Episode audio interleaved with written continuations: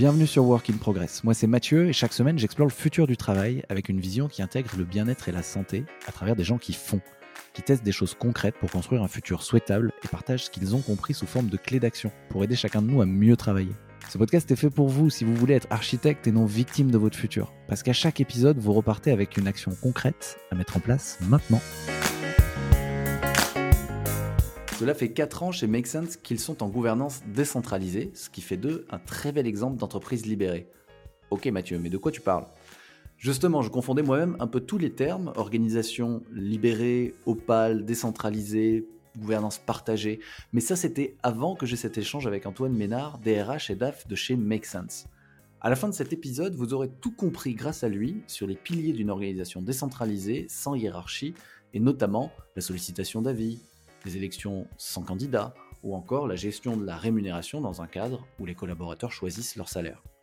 Je remercie Barbara Pichlova de chez Make Sense qui nous a mis en relation Antoine et moi, et je vous souhaite une bonne écoute.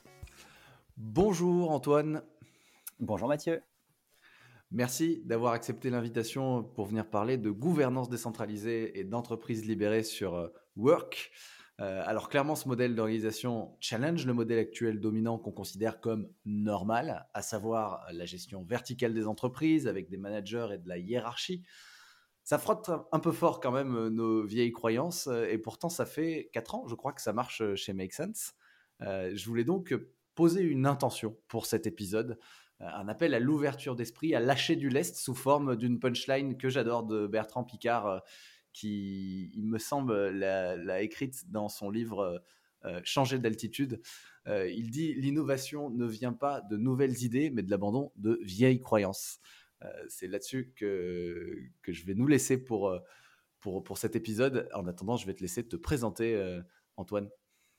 Eh ben, merci beaucoup. Euh, j'aime beaucoup cette citation. Il faudra que, que, je me la note pour la suite. Donc, je m'appelle Antoine Ménard. Euh, ce que vous pouvez trouver sur LinkedIn, c'est que je suis à la fois DRH et DAF de l'association Make Sense.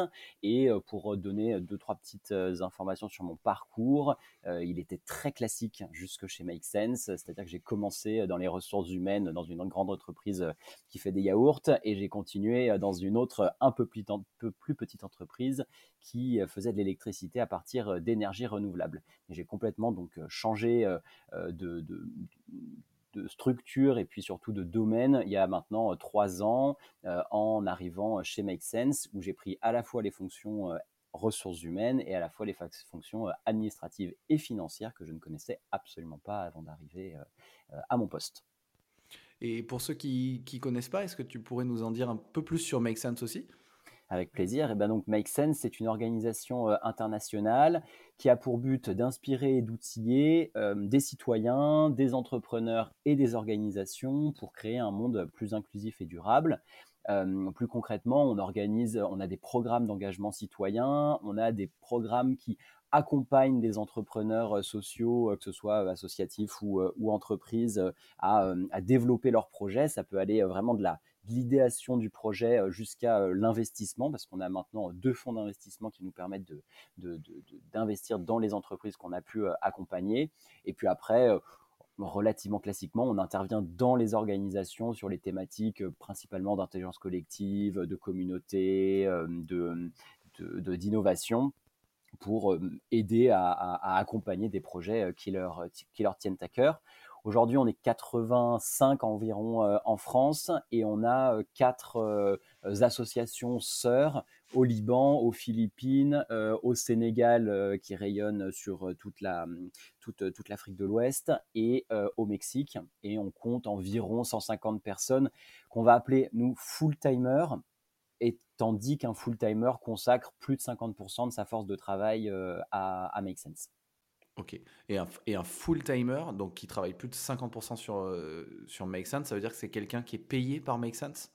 Ça veut dire que c'est quelqu'un qui est payé euh, sur son temps, euh, plus de 50% de son temps euh, pour Make Sense. Mais l'idée, c'est que ça englobe des réalités très différentes. C'est impossible de comparer un contrat de CDI en France vis-à-vis de celui du Sénégal, du Mexique ou du fin fond des Philippines. Et donc, là, on a inventé un peu cette, cette création full-timer qui n'a aucun équivalent, évidemment, en droit du travail franco-français. Mais on a créé cette, un peu cette définition pour essayer de, rassembler ces, réalités mmh. peu comparables. Ouais, et je vais poser plein, certainement plein de questions bêtes hein, d'ailleurs au, fil de l'épisode. donc un full timer en France, en France c'est un CDI par exemple. en France, non, ça peut être un CDI, un CDD, ça peut être un stagiaire, un contrat d'apprentissage, ça peut même mettre certains freelances qui, sur une période de temps donnée, vont être très impliqués sur une mission. Euh, euh, donc, ça peut vraiment recourir des réalités très différentes. Et euh, je reviens sur ta, sur ta petite aparté. je, m'entraîne à essayer de parler en, en, évitant le jargon make sense, mais évidemment, s'il y a quelque chose que tu ne comprends pas, je serais ravi de pouvoir te l'expliquer au maximum. Ouais, parfait. C'est aussi le but de, l'épisode. Hein. Moi, je me pose plein de questions. Je pense que les gens aussi euh, qui sont pas euh, dans le, dans le milieu, dans l'économie sociale et solidaire, euh, se posent plein de questions. Et il y a quelques termes qui peuvent, qui peuvent être parfois bah, pas, pas évidents. Donc, donc, je me ferai un plaisir de te poser, de poser les questions de définition au fur et à mesure.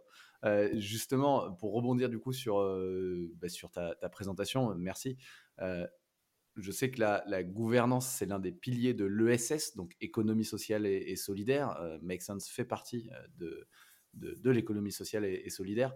Ce qui est intéressant, c'est que toi, tu viens euh, d'un modèle plus classique. Tu as travaillé avant dans, l'agroalimentaire. tu es arrivé chez Make Sense en cours de, de, route. Et du coup, je voulais savoir, pour toi, qu'est-ce que c'est que la gouvernance décentralisée et quels sont ses grands principes? En tout cas, comment ça marche chez Make Sense? Et puis, bah, je me posais encore une question de définition. J'ai lu qu'on parlait de gouvernance partagée et gouvernance décentralisée. J'ai vu qu'il y avait deux termes. Je voulais savoir si c'était la même chose. Sous question, désolé, ça fait plusieurs questions. pas, de souci. Euh, alors, si avec deux termes, déjà, ce serait relativement simple, mais en réalité, euh, il y en a euh, plusieurs. C'est-à-dire qu'on va pouvoir parler de gouvernance opale, on va pouvoir parler de gouvernance libérée, qui était plutôt le terme initial qui avait été inventé par Isaac Gates. On va pouvoir parler de gouvernance effectivement décentralisée, partagée. Nous, c'est vraiment décentralisé qu'on préfère, mais d'abord, je vais essayer de définir la gouvernance libérée. Donc la gouvernance libérée, l'idée repose sur la question de libérer le potentiel d'action des personnes qui sont réellement euh, dans cette action.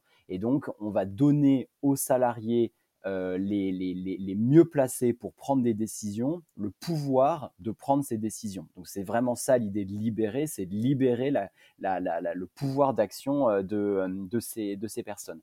Et en fait, nous, on utilise peu l'idée de libérer euh, chez Make Sense parce que on a l'impression qu'il renvoie un peu à un imaginaire de euh, oh, c'est libéré, donc ça ne répond à aucun euh, principe, à aucun process. Euh, on a un peu l'impression qu'on nous renvoie à Woodstock et les, et les années hippies, donc ça nous, ça, nous gêne un tout petit peu, parce qu'au contraire, une, gouvernance, quel que soit le mot qu'on met derrière, c'est un environnement qui est très orchestré, très processé, euh, et justement qui fonctionne et, pour durer, qui ne fonctionne pas sur euh, le charisme ou euh, la personnalité de, personnes, de dirigeants, mais qui doit fonctionner justement avec des process qui sont reproductibles, cohérents, constants, etc., etc. Et donc l'idée, nous, le mot décentralisé, c'est de dire que la gouvernance, elle n'est pas justement centralisée chez un board, un comité X ou Y qui aurait la totalité des décisions, mais elle est incarnée par n'importe qui euh, dans, euh, chez Make Sense. Hmm. Très bien. Et le, ben, j'aimerais bien qu'on va creuser un peu plus. Je crois qu'il y a plusieurs euh, grands principes. En tout cas, j'ai lu, j'ai fait un peu mes devoirs, j'ai lu deux trois articles, etc. J'ai vu que, bah, du coup, il y avait pas forcément de hiérarchie, il me semble, hein, qu'il y avait aussi un choix des salaires pour les collaborateurs. Enfin voilà, bien sûr, j'ai plein de questions sur sur les, sur les, sur les grands piliers de comment ça marche chez, chez Make Sense. Et, et, juste aussi pour être sûr, ça, ça, fait 4 ans que ça dure, c'est ça? Oui, alors euh, Make Sense, c'est une association qui s'est créée en 2011 euh, et alors qui a toujours, euh, qui a toujours dans son, dans son ADN, a toujours eu une, un fonctionnement assez par communauté. Donc on a eu d'ailleurs pendant longtemps, et on est en train de les réactiver, des, des, des antennes un peu locales euh, avec euh, soit des bénévoles, soit des salariés qui pouvaient agir euh, en dehors de Paris, évidemment. mais donc ce fonctionnement un peu communautaire, donc relativement aplati, on l'a gravé dans le marbre, effectivement, il y a 4 ans, en 2018. On peut mettre un peu le point de départ le jour où on a eu nos, premières élections sans candidat, donc c'est juin 2018. Et depuis, et, c'est peut-être aussi quelque chose que je veux dire à, tes auditeurs, c'est que depuis, on a cessé de retoucher le modèle parce que ce qu'on avait écrit en 2018, enfin ce qui a été écrit en 2018 parce que je n'étais pas là à l'époque, n'était pas, n'était pas parfait. Et donc, on, a, on, cesse de réécrire, de, corriger, de réinventer, de renouveler. Et donc, d'ailleurs, quand on entend gouvernance décentralisée, libérée, tout ce qu'on veut, il y a la manière dont on la vit chez Make Sense, mais elle sera probablement très différente de la manière dont on la vit à un autre endroit de la même manière que le management euh, vertical classique dont tu parlais tout à l'heure, il n'est pas non plus monolithique et il se vit de manière différente dans les grandes entreprises, enfin dans toutes mmh. les entreprises par lesquelles j'ai pu passer. Mais en tout cas, si je te donne quand même deux trois, euh, deux, trois petites pistes déjà un petit peu concrètes avant qu'on aille euh, dans, les piliers, c'est que il faut vraiment voir ça comme une organisation vivante qui se renouvelle constamment, constituée d'équipes autonomes alors, on pourra discuter de l'autonomie aussi, mais, c'est, mais en tout cas, au moins sur les budgets, les ressources humaines et même sur la vision, sur les, activités. Et puis, très peu, voire pas du tout, de fonctions centralisées. Alors, il y en a quand même un tout petit peu, et j'en fais partie, sur quelques activités qu'il faut regrouper parce qu'elles seraient inefficientes si on la ramenait, si, on la, si on les mettait dans les équipes. Je donne un exemple très concret, la paye. Euh, on va pas, va pas demander à chaque équipe d'organiser sa paye, ce serait euh, très long, très coûteux, très pas forcément hyper intéressant. Donc ça, on l'a centralisé, mais, on, mais en tout cas, on essaie vraiment de, de centraliser le moins de choses possible. Ouais, ok. Et le, mais justement, euh, ça, fait un bon, une bonne, une bonne passe pour, pour, pour, pour, entrer dans le vif du sujet avec une, première question. Bah, j'ai vu plusieurs fois s'exprimer euh, dans les médias ou sur LinkedIn euh, votre CEO, euh, Alizé Lozakmer. Toi, tu, en te présentant, bah, tu nous as dit que tu cumulais deux fonctions quand même, de DRH et de DAF. je, me suis demandé, du coup, ma première question, c'est quel est le rôle des dirigeants dans cette organisation? Parce que tu as quand même une fonction de dirigeant. Je sais que, que bah, Alizé, qui est, l'une des cofondatrices, je crois, mmh. a aussi une fonction de dirigeante il y a des titres, du coup, on pense forcément à de la hiérarchie. En fait, comment vous gérez ça euh, aujourd'hui? Quel est votre rôle? Euh, alors, c'est une, euh, une image pas tout à fait réelle de ce qui se vit chez Make Sense aujourd'hui. Je pense que tu as l'image très LinkedIn de notre organisation. Et donc, effectivement, si sur nos pages LinkedIn, on va dire que je suis directeur des ressources humaines et directeur administratif et financier, ça m'étonnerait qu'Alizé ait marqué qu'elle soit CEO de Make Sense.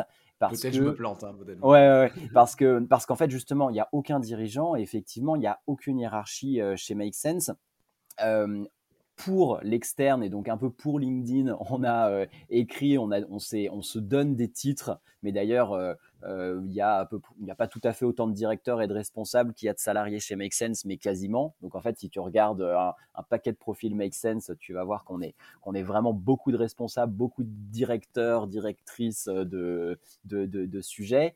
Et, et, donc voilà, et donc vraiment en interne, c'est important, il n'y a, pas de, y a, pas de N plus 1, il n'y a pas de N moins 1. Moi, euh, donc pour expliquer mon métier et pour que ça frappe l'imaginaire des gens avec qui je parle. J'explique que je suis DRH et DAF, mais en réalité, il faudrait que je sois un petit peu plus précis et que j'explique que euh, je suis un coordinateur, un soutien, un coach, un accompagnateur, euh, un petit peu tout à la fois, et finalement avec un pouvoir de décision qui est exactement égal à celui euh, de n'importe quel salarié embauché chez Make Sense.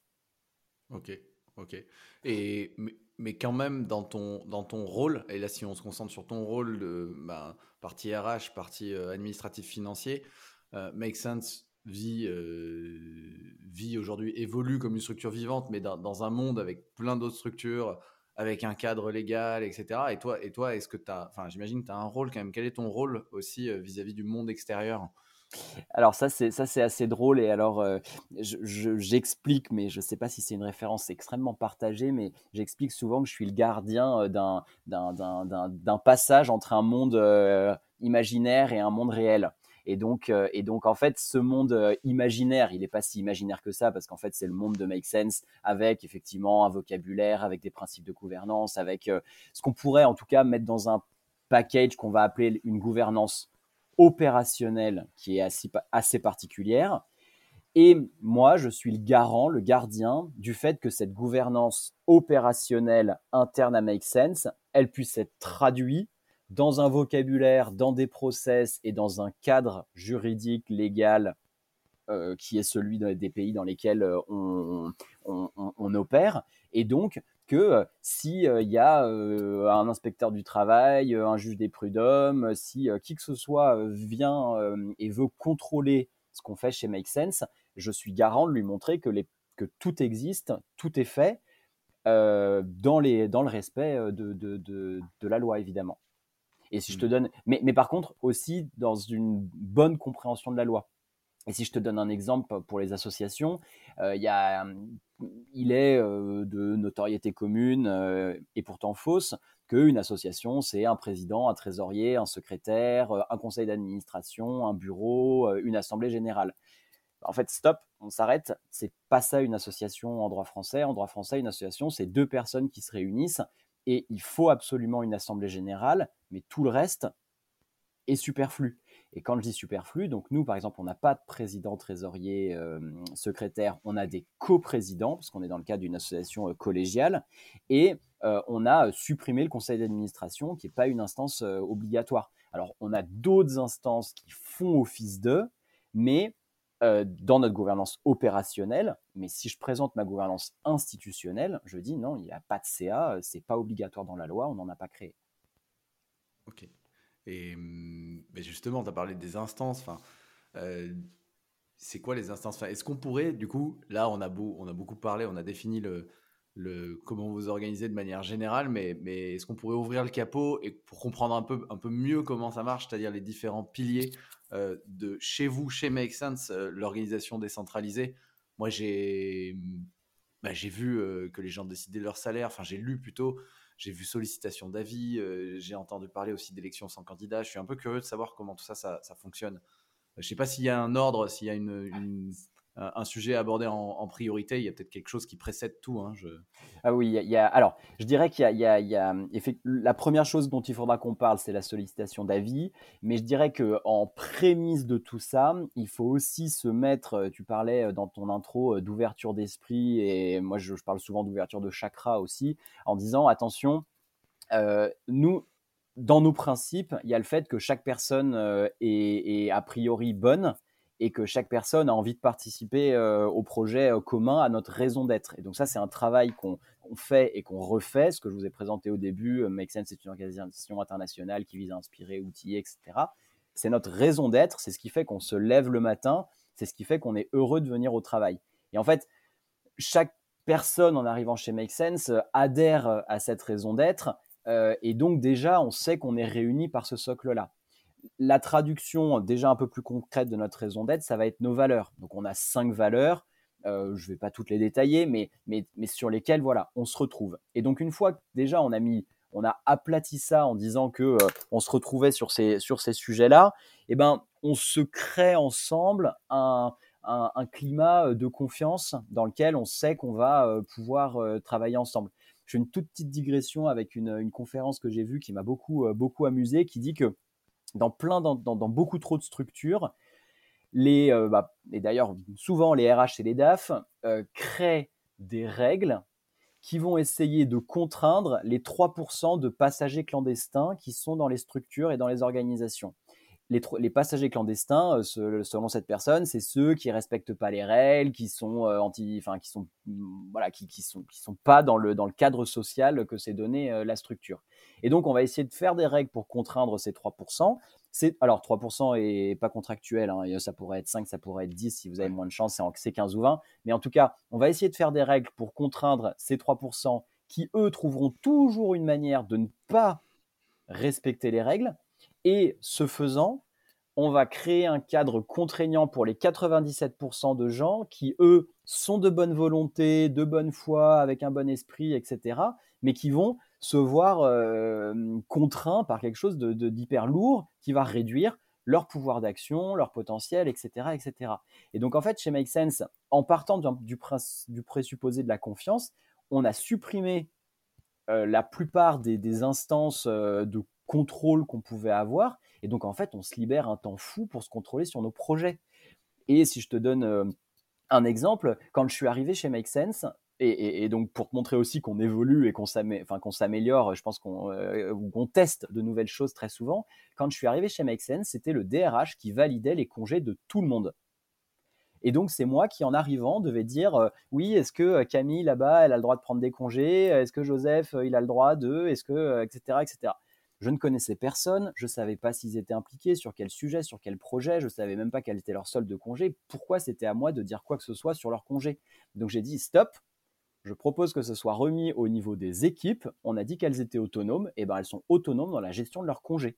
Et moi, mon rôle maintenant, c'est plutôt un rôle d'alerte, c'est-à-dire qu'une fois par euh, trimestre, je regarde un peu les soldes de congés de tout le monde et je vais dire aux gens, oups, attention, il y en a qui en ont euh, trop pris, c'est rare, mais c'est plutôt euh, pas assez pris et donc il faudrait qu'ils partent, mmh. voilà, ils partent en vacances. Bon, pour cette longue introduction, désolé, mais ensuite effectivement le premier processus dont il faut qu'on parle, c'est la sollicitation d'avis parce que ça va être celle qui va être euh, utilisé après dans, euh, toutes nos, dans, toutes nos situations. Une sollicitation d'avis, c'est un, une méthode de décision qui est fondée sur l'idée sur que tu es responsable d'une décision. Donc ça va être un mix un peu entre collectif et individuel. Donc individuel, tu es responsable d'une décision, mais par contre, pour prendre cette décision, tu dois absolument aller solliciter toutes les personnes qui vont être impactées par ta décision et toutes les personnes qui sont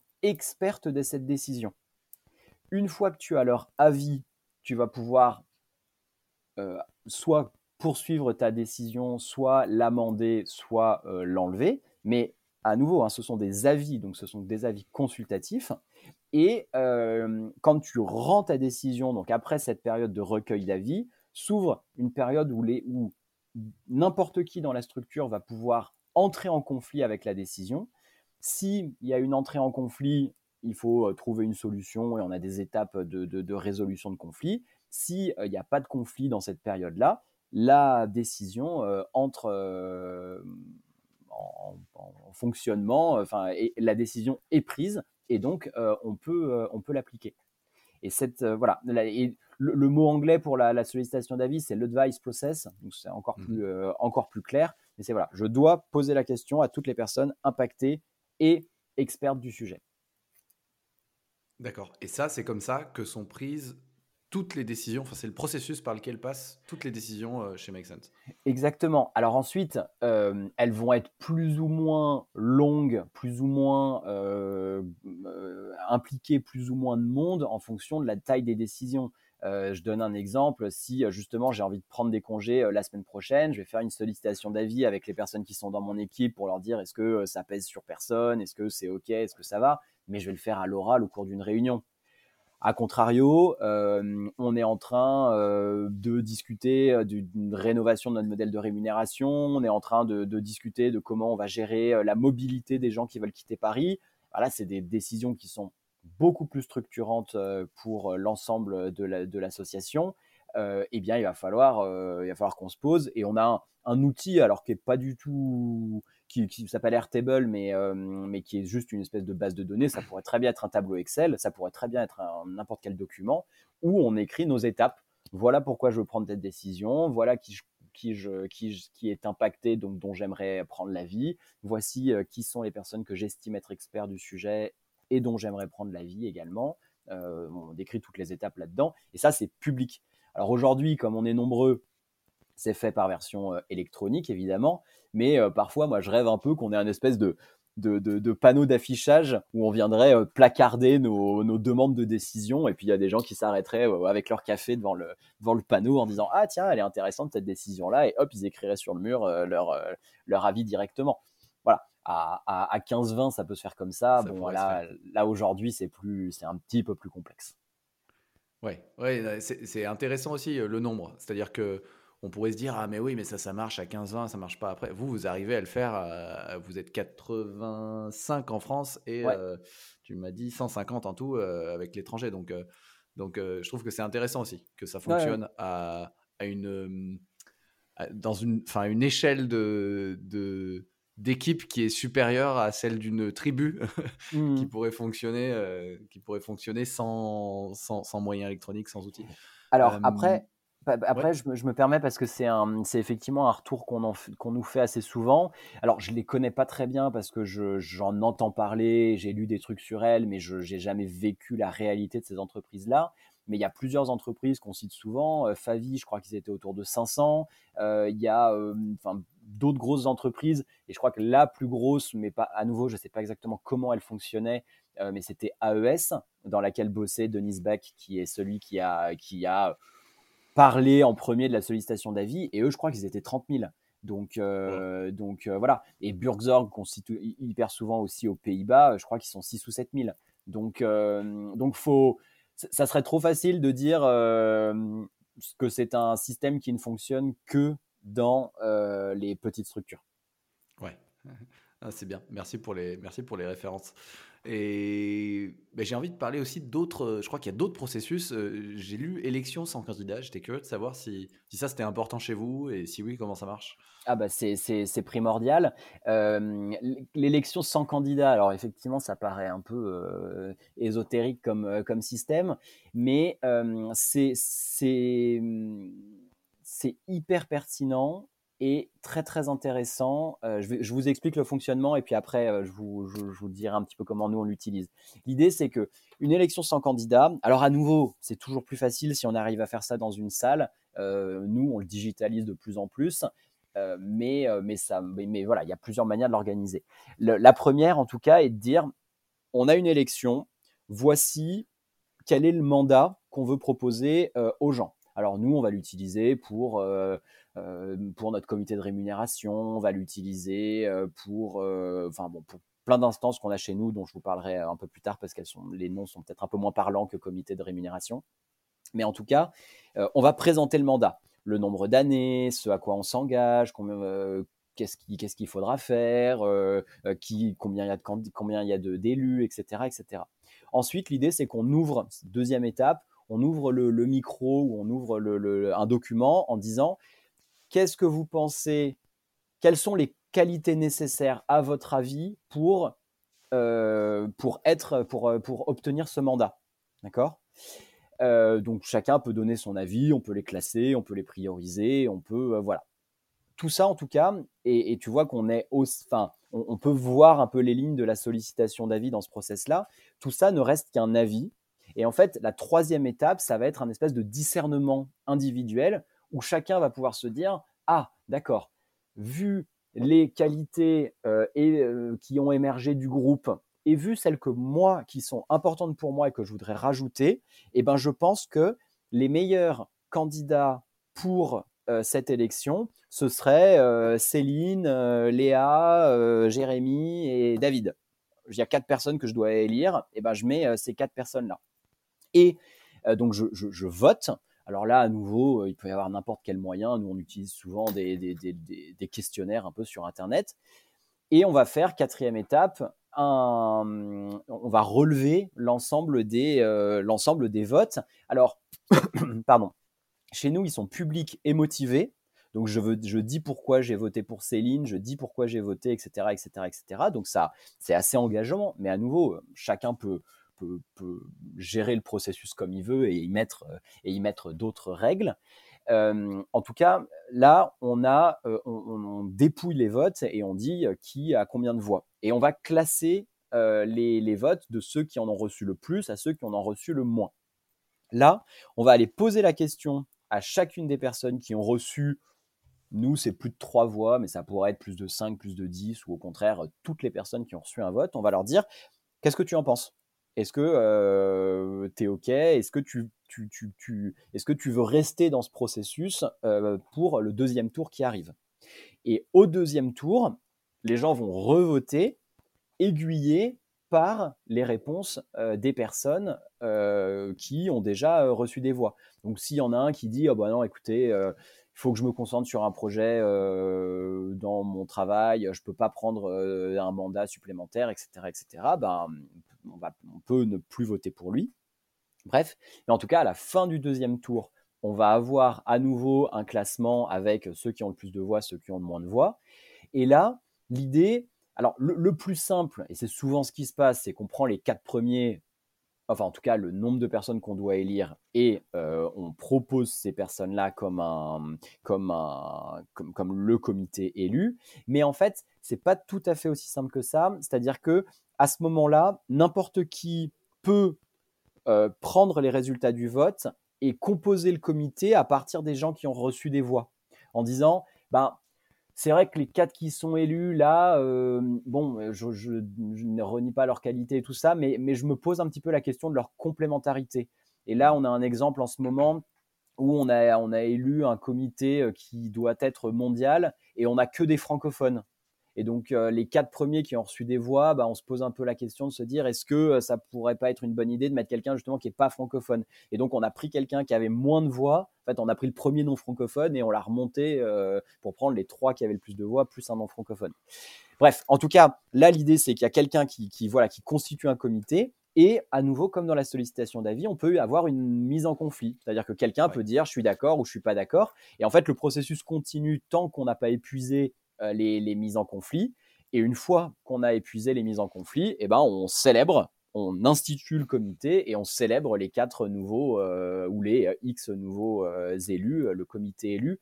Et donc, sur, les avantages, c'est que ça donne, enfin, la force, c'est que bon, tout le monde participe évidemment, tout le monde donne son avis, ça c'est, ça c'est top. Mais aussi en termes de légitimité pour les personnes élues, elles se sont pas présentées le groupe est en train de leur dire regarde les qualités dont on parlait, je pense que tu es la meilleure personne qui les incarne. Donc en termes de légitimité, c'est top.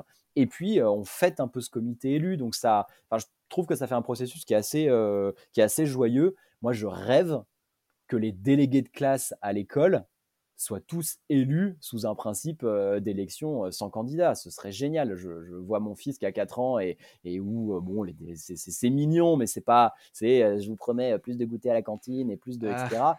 Ben, essayons plutôt de se dire, tiens, c'est quoi les qualités? Alors, je pense que ça resterait extrêmement mignon, mais je, voilà, je, rêverais qu'ils s'organisent, qu'ils s'organisent comme ça. Bon, à 4 ans, c'est peut-être un peu petit, mais, mais je sais qu'il y a des associations d'éducation populaire qui justement euh, euh, ont mis en place ces processus dans l'élection euh, de représentants d'équipe ou de et donc il n'y a pas que nous qui fonctionnons comme ça. Hmm. Tu as parlé de comité, d'instances. Bah, du coup, je voulais savoir quelles étaient les instances chez, chez Make Sense. Alors, il y en a, il y en a beaucoup. Euh, et il y en a qui n'ont pas forcément une durée de vie euh, extrêmement longue. C'est-à-dire qu'on est, on est, il faut, déjà vraiment se dire ça. Quand je te parlais d'organisation vivante tout à l'heure, on a des comités qui sont créés, qui naissent, qui disparaissent, etc., etc. Mais en tout cas, les plus durables, voilà, les plus structurantes, les, plus structurants. Euh, alors, le, le, plus ancien et plus structurant, on va dire que ça va être ce qu'on appelle la waterline. Alors la waterline, ça va être l'instance qui va décider en dernier recours si vraiment euh, on n'est pas du tout arrivé à se mettre d'accord à aucun autre euh, échelon euh, de, à aucune autre étape plutôt de la, de la structure. Alors là, on va me dire ah mais c'est un conseil d'administration. Non, pas tout à fait, pour deux raisons. La première, c'est que c'est donc une élection sans candidat, la waterline, des gens qui sont élus pour deux ans, qui n'ont pas le droit de faire plus de deux mandats et qui doivent se renouveler au moins de 50% tous les ans. Et ensuite, à nouveau, j'ai bien dit que euh, ne prenait des décisions euh, qu'en dernier recours. Et on a mesuré euh, sur les deux derniers waterlines justement le nombre de décisions qu'elle prenait. elles prennent en gros 12, 12, décisions par mandat, donc ça veut dire à peu près 6 par an. je pense que n'importe quel comité de direction ou de conseil d'administration en prend à peu près 6 par semaine, voire par jour. Et en tout cas sur ce comité, L'idée, c'est pourquoi on l'a appelée la waterline, la ligne de flottaison en français, c'est que elle ne prend des décisions que si la, décision est en dessous de la ligne de flottaison du bateau euh, make sense. Et donc, s'il y a un danger réel euh, pour, euh, pour l'association, donc ça, c'est très courant que la waterline dise bah, écoutez, je suis sollicité là parce que vous n'arrivez pas à prendre une décision, mais en fait, c'est pas de mon ressort. Vous vous débrouillez, vous, vous débrouillez pour trouver, pour trouver une solution. Donc la waterline, le comité de mission. alors pour ceux qui sont très au fait des entreprises à mission, voilà, on est la première association à mission, si c'est pas si pas un pléonasme. Euh, mais en tout cas, on a créé un comité de mission qui aurait un peu, la, qui, aurait un peu les mêmes prérogatives qu'un, que le comité de mission dans l'entreprise à mission et donc qui va lui travailler plutôt sur notre vision, notre stratégie, essayer de coordonner les différentes activités des équipes. Euh, on va avoir le comité de rémunération dont j'ai parlé tout à l'heure, qui va avoir euh, une, une, fonction hyper importante dans la gestion des rémunérations. On va avoir le process committee. Je disais tout à l'heure que il se passait pas un mois sans qu'on retouche un process, un organe ou quelque chose. Et ben c'est la responsabilité du, process committee de, de, gérer ça. voilà. en tout cas, on a, on a effectivement pas mal de, de comités. mais qui ont, qui ont, vraiment des fonctions hyper importantes. Et si cette fonction se perd ou si on n'est plus aligné avec ben, la raison d'être un peu d'un comité, et ben on peut le faire, on peut le faire disparaître. Ok, ok, ouais, merci, c'est hyper éclairant. J'avais une petite question euh, à nouveau en, quand tu parlais du comité de rémunération. Mmh. Est-ce que, alors peut-être c'est une question qui pourrait faire l'objet d'un épisode entier, hein, je ne sais pas, mmh c'est comment sont gérés euh, les, les, salaires du coup chez vous? Eh ben, c'est bien que j'ai commencé par la sollicitation d'avis, mais il faut que je rajoute une autre petite brique avant de parler des salaires. Je ne sais pas que je veux faire du teasing, mais c'est pour, euh, pour que les gens comprennent bien. C'est qu'il faut que je parle un petit peu de nos entretiens annuels d'évaluation. Ah, euh, et, en fait, nos entretiens annuels d'évaluation, euh, donc euh, ça vous, ça va pas vous surprendre qu'on les fasse de manière un petit peu différente de ceux que vous pouvez, qu'on connaît d'habitude.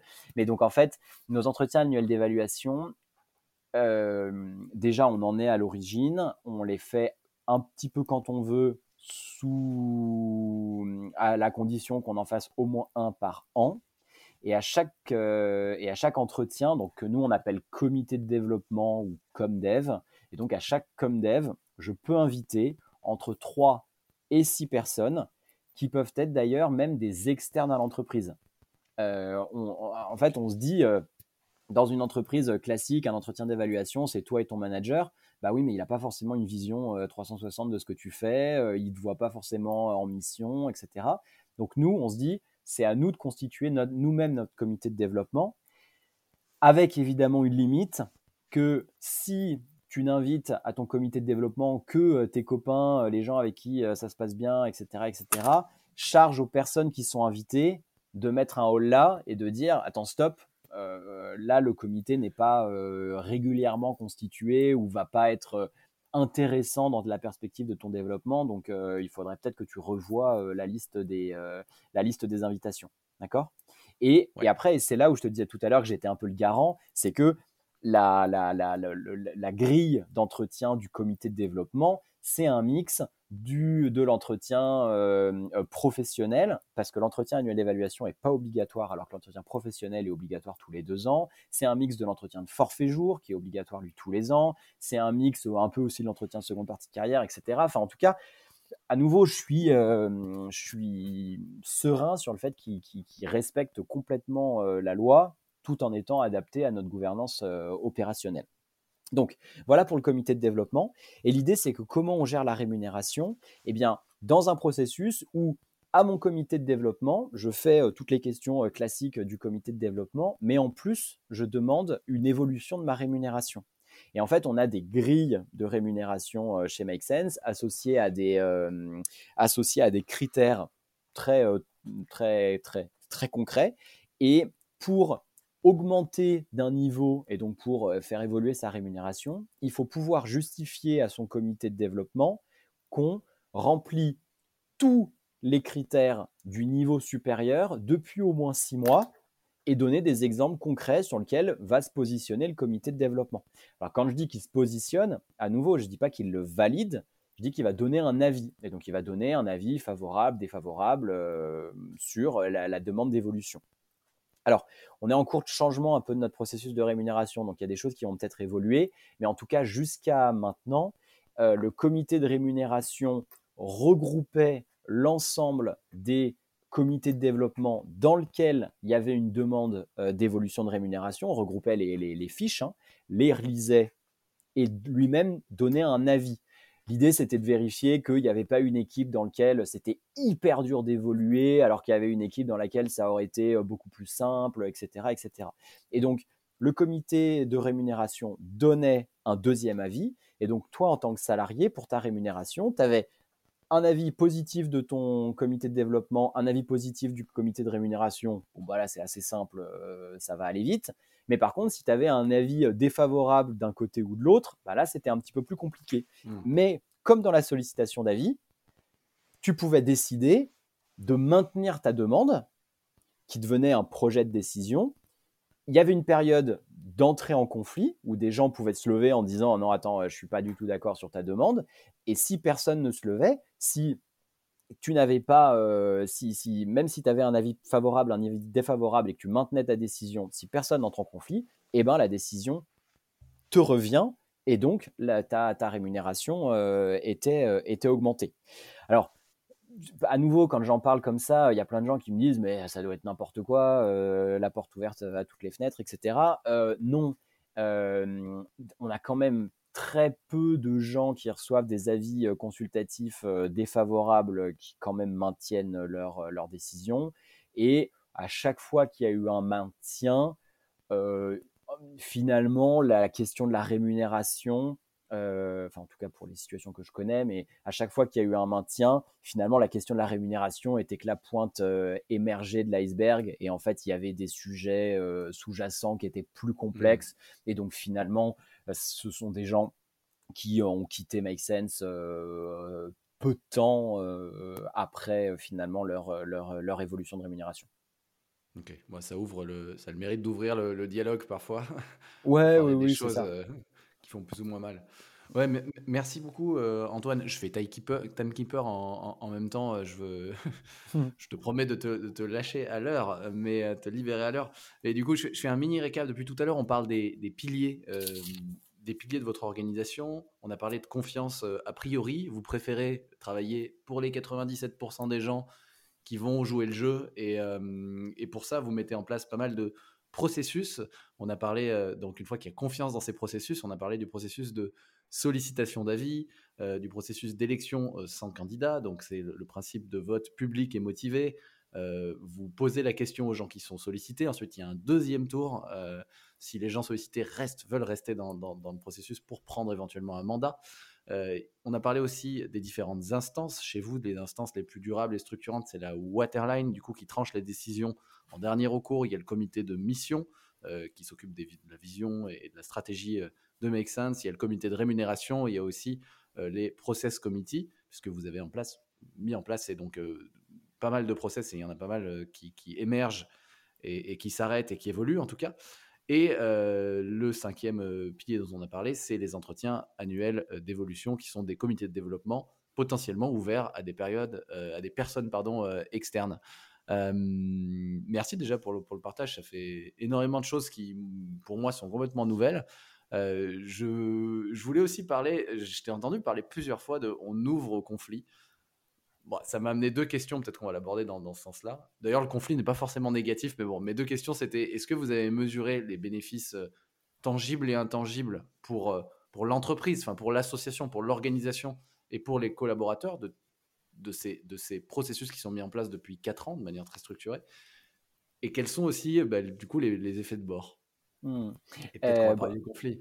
Ouais, oui, évidemment. grande, j'ai l'impression, du processus. Ah bah, je suis tout à fait d'accord avec, euh, avec toi sur le fait que le conflit euh, peut être très positif. Euh, là-dessus, on a un parcours d'intégration qui est extrêmement important chez Make Sense. Donc quand les personnes arrivent, ils reçoivent tout de suite des formations sur comment donner du feedback, sur la communication non violente, sur tout un tas d'outils qui vont leur permettre justement d'entrer en conflit sereinement. Donc là-dessus, bon voilà, je ferme un peu là peut-être la parenthèse conflit, sauf si tu voudras qu'on y revienne, mais en tout cas, on, est assez, on est, on, s'arme en tout cas fort. On n'est pas forcément armé a priori, donc on, s'arme assez vite. Et après sur les bénéfices, alors tangibles, intangibles, l'idée c'est que c'est mesuré. alors, si, si, vous écoutez, il y a une vidéo très drôle de Jean-François Zobrist sur, sur YouTube qui dit, alors lui, je, sais, qui, dit bon bah c'est facile, l'entreprise libérée c'est je peux quoi 10% de cash en plus et donc qui sont qui sont dans le bonheur des gens. donc là-dessus, je, moi j'ai pas mesuré le niveau de cash que ça nous faisait en plus, mais en tout cas l'association a, des, a des, des, bases financières sereines. Donc, j'ai envie de dire, en tout cas, ça ne nous a pas tué de, de, de, passer à la gouvernance décentralisée. et puis après, de manière plus importante pour le DRH d'origine que je suis, au niveau de la motivation, de l'engagement des salariés, ça, leur donne un, un sentiment de responsabilité vis-à-vis de, la, vis -vis de la structure. Et, et, donc, en fait, in fine, un niveau de bonheur qui est, qui est, qui est, qui est extraordinaire. Et en fait, on a un turnover chez Make Sense qui est ridicule et on a fait des petites études un peu sur nos, sur nos, anciens euh, c'est compliqué.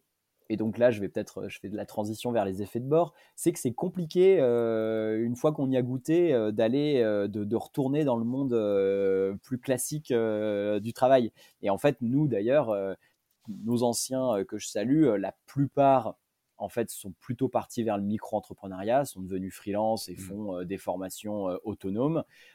et, l'autre, une autre grosse partie d'entre eux sont plutôt partis vers, enfin, sont sortis complètement d'un monde classique du travail et sont allés hein, s'installer dans des, dans des fermes autonomes, dans des, dans des lieux, dans des lieux un, peu moins, un peu moins classiques. toi, tu, tu, y retournerais, toi, dans, dans l'ancien, enfin, les, les, anciennes structures plus classiques dans lesquelles tu non. étais non, non, c'est pas, ça serait pas possible. Le, la seule chose qui pourrait me faire envie, ce serait une structure qui me dirait je te recrute pour que tu m'aides à passer à ah un, mode de gouvernance euh, décentralisé.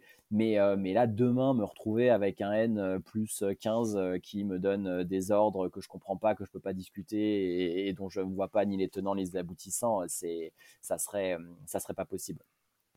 Et après, pour continuer sur ta question, effet de bord et piège, bon, je pense que déjà, il y a un gros piège compliqué, c'est le piège de la constance c'est que, euh, tu sais, c'est la, phrase que j'aime beaucoup, euh, on gagne la confiance euh, goutte par goutte, mais par contre, on la perd litre par litre. Et en fait, on, a, on, a, on a tendance à se dire, ah, la gouvernance décentralisée, c'est super. Et puis, dès qu'il y a une crise, boum, on ferme les vannes et on retrouve des gens qui vont décider sans poser de questions à personne, etc. etc.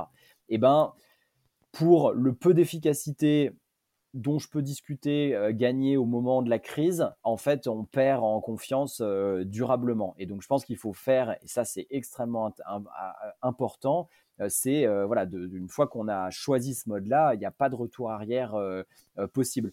Je sais plus qui disait, c'est comme quand on saute en parachute, ben les gars, pas de possibilité de remonter dans l'avion. Hein. Donc, la gouvernance mmh. centralisée, c'est un petit peu ça. Et puis après, en fait, je vais parler de pièges ou d'effets de bord dont on me parle souvent et avec lesquels je suis pas d'accord. C'est-à-dire que on me parle souvent, on me dit oh là là, mais c'est bien votre truc, mais par contre, ça a l'air de prendre un temps fou avec votre sollicitation d'avis, etc.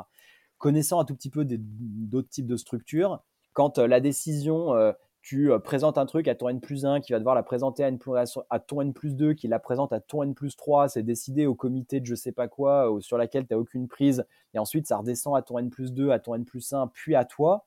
Là déjà, il peut s'être passé un mois, donc la sollicitation d'avis, elle est tout à fait concurrentielle en termes de, en termes de temps, et en plus, en termes d'appréhension de, de, de la décision, Là où dans, un, dans une dynamique horizontale de sollicitation d'avis, je suis responsable du process du début à la fin et donc je vois la décision évoluer. Quand le, sujet il est passé à moins N plus 1, moins N plus 2, moins N plus 3, euh, la décision que je vais récupérer à la fin a pas forcément du tout la même tête que celle que j'avais euh, proposée au début. Et donc, euh, ma motivation et ma responsabilité de la mettre en place peut être un petit peu plus chancelante. D'autant plus que là, j'ai parlé d'un mois de temps mais on a fait des sollicitations d'avis qui se sont faites en une semaine. Hein. Quand, euh, quand, euh, quand il y a une décision vraiment importante et vraiment urgente, on peut expliquer, euh, on peut expliquer ça. Et puis je pense que le deuxième, la deuxième chose que j'entends très souvent aussi, et ça, je le prends pour make sense parce que malheureusement, la diversité n'est pas la, meilleure de nos qualités, c'est oui, mais la gouvernance décentralisée, c'est faisable que pour des gens bac plus 12 qui sont sortis des meilleures écoles, etc. etc. ça, j'ai envie de vous renvoyer à plein d'autres expériences d'entreprise qui sont tout à fait différentes de Make Sense et dans lesquelles il y a des expériences de gouvernance décentralisée qui fonctionnent très très bien. Et sans faire injure à nos amis les fondeurs de Favi, je ne pense pas qu'il y en ait des centaines qui aient Bac plus 12. Et pourtant, ils ont mis en place pendant très longtemps une gouvernance décentralisée extraordinaire dans laquelle j'aurais adoré être une petite souris pour, pour pouvoir suivre la vie. Donc, donc non, c'est pas réservé au Bac plus 12, la gouvernance décentralisée. Mmh. Et au, niveau des effets de bord, j'ai aussi lu, alors c'est peut-être une, légende, que les, on, sait tous que, le, que, le, que les syndromes d'épuisement professionnel, le burn-out, ça touche beaucoup de monde, en tout cas en, tout cas en France. Euh, il y a des chiffres de, qui parlent de 2,5 millions de personnes hein, qui, seraient, qui seraient touchées euh, par le burn-out euh, l'année dernière. Et du coup, j'avais aussi lu que bah, dans l'économie sociale et solidaire, les gens, ça, ça pouvait être plus, encore plus là, encore plus présent, en tout cas le risque pouvait être plus élevé, parce que comme les gens sont dans des métiers où ils trouvent du sens et qui du coup se donnent à fond, euh, il peut y avoir un risque de surengagement. Est-ce que, enfin, je voulais savoir si ça c'était quelque chose qui avait été noté chez Make Sense, si c'était un, effet de bord possible. Euh, c'est alors c'est un effet de bord évidemment possible. Je pense pas qu'il soit particulièrement lié à la gouvernance décentralisée ou pas, mais par contre je suis tout à fait d'accord avec toi sur le fait que euh, dans le SS il peut être plus il peut être plus important qu'à d'autres endroits. J'en discute pas mal avec des cercles dans lesquels je rencontre justement des DRH d'autres structures de l'ESS. Et, donc évidemment, il est surveillé chez Make Sense pour qu'on fasse très attention à tout ça. Et quand quelqu'un arrive chez Make Sense, il a forcément quatre personnes qui vont l'entourer. Euh, ça, ça peut être une clé pour essayer justement de, faire attention à ça. Il y a quatre personnes qui vont l'entourer.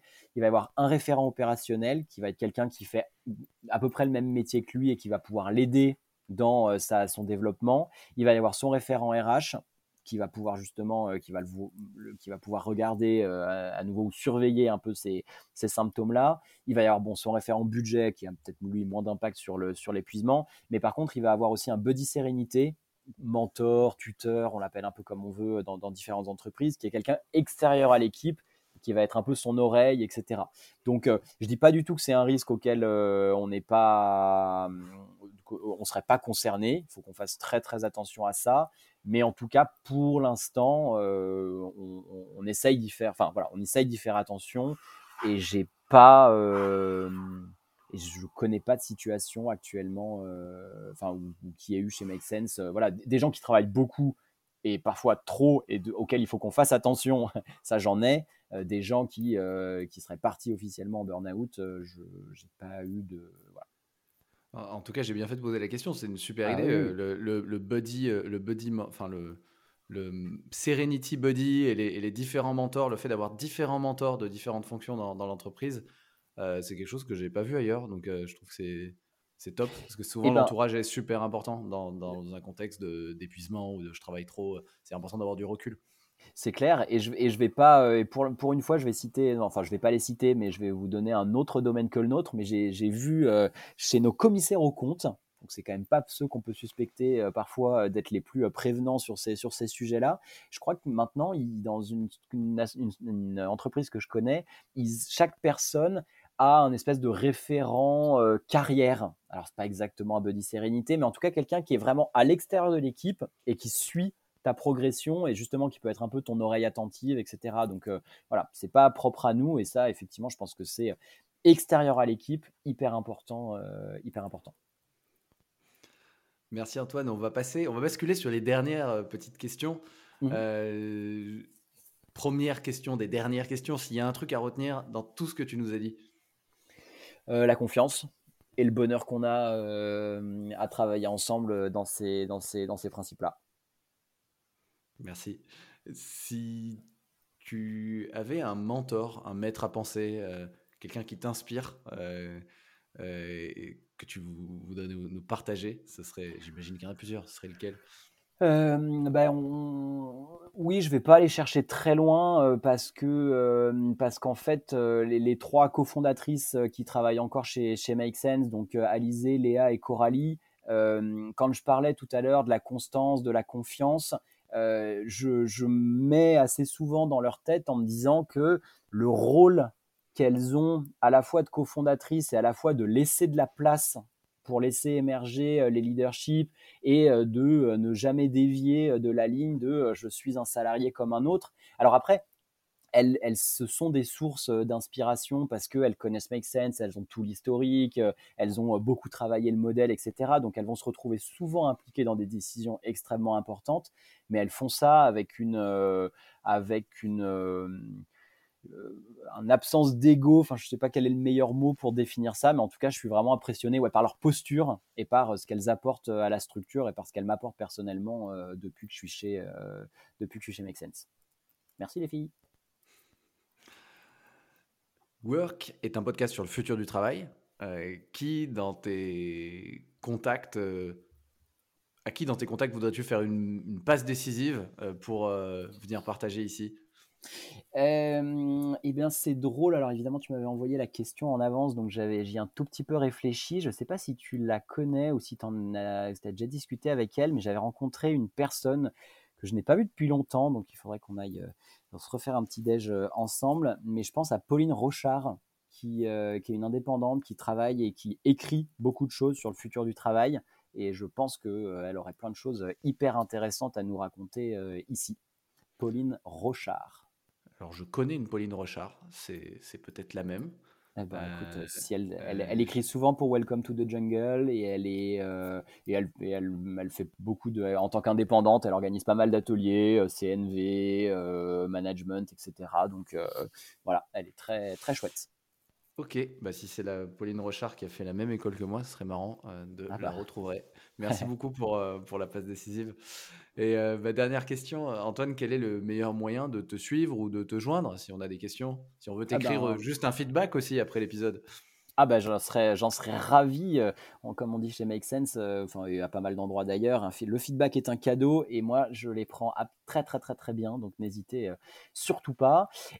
si vous voulez me suivre, bah, à la rigueur le plus simple c'est quand même c'est quand même LinkedIn. Donc n'hésitez pas à me à m'ajouter. moi j'aime bien ajouter plein plein de gens parce que comme ça ça nourrit nos fils d'actualité et puis on s'ouvre à, à, des, à, des nouvelles, euh, à des nouvelles choses. Si vous voulez aller plus loin euh, sur la gouvernance décentralisée, euh, je fais ma petite minute de pub, mais on organise des formations chez Make Sense à la gouvernance décentralisée que j'anime très souvent. On en fait environ une tous les mois ou tous les deux mois, un vendredi, 8h, 9h, 18h, et puis on, on rebalaye avec encore plus de détails tout ce que je viens de vous, tout ce que je viens de vous raconter, mais on construit aussi le plan d'action de vos structures si vous avez envie de, de, mettre en place des choses. Et puis on regarde un peu quelles sont les premières étapes parce qu'il ne faut pas aller trop trop vite dans la mise en place de la gouvernance euh, décentralisée. Et puis après, euh, bah voilà, n'hésitez pas ouais, à m'écrire, à commenter ce podcast. Euh, ça vous dis, je, suis toujours intéressé par la discussion sur ce sujet, passionné comme vous avez, j'espère, pu l'entendre. Je mettrai les liens de ton LinkedIn et de la formation dans les notes de l'épisode pour ceux qui écoutent et qui veulent aller plus loin. Merci infiniment pour le partage, Antoine. Avec plaisir. Si vous souhaitez recevoir le récap de chaque épisode, vous pouvez vous abonner à ma newsletter garantie 0 spam 100% gratuit. Je glisse le lien dans la description. Sinon, je suis très preneur de vos retours sur cet épisode. Vous pouvez laisser un avis, je le transmettrai à l'invité du jour. Je réponds aussi à 100% des messages. Vous pouvez me contacter sur LinkedIn Mathieu Bernard ou par mail mathieu.inprogress.pro, in progress tout attaché. Merci beaucoup et à très vite sur Work in Progress.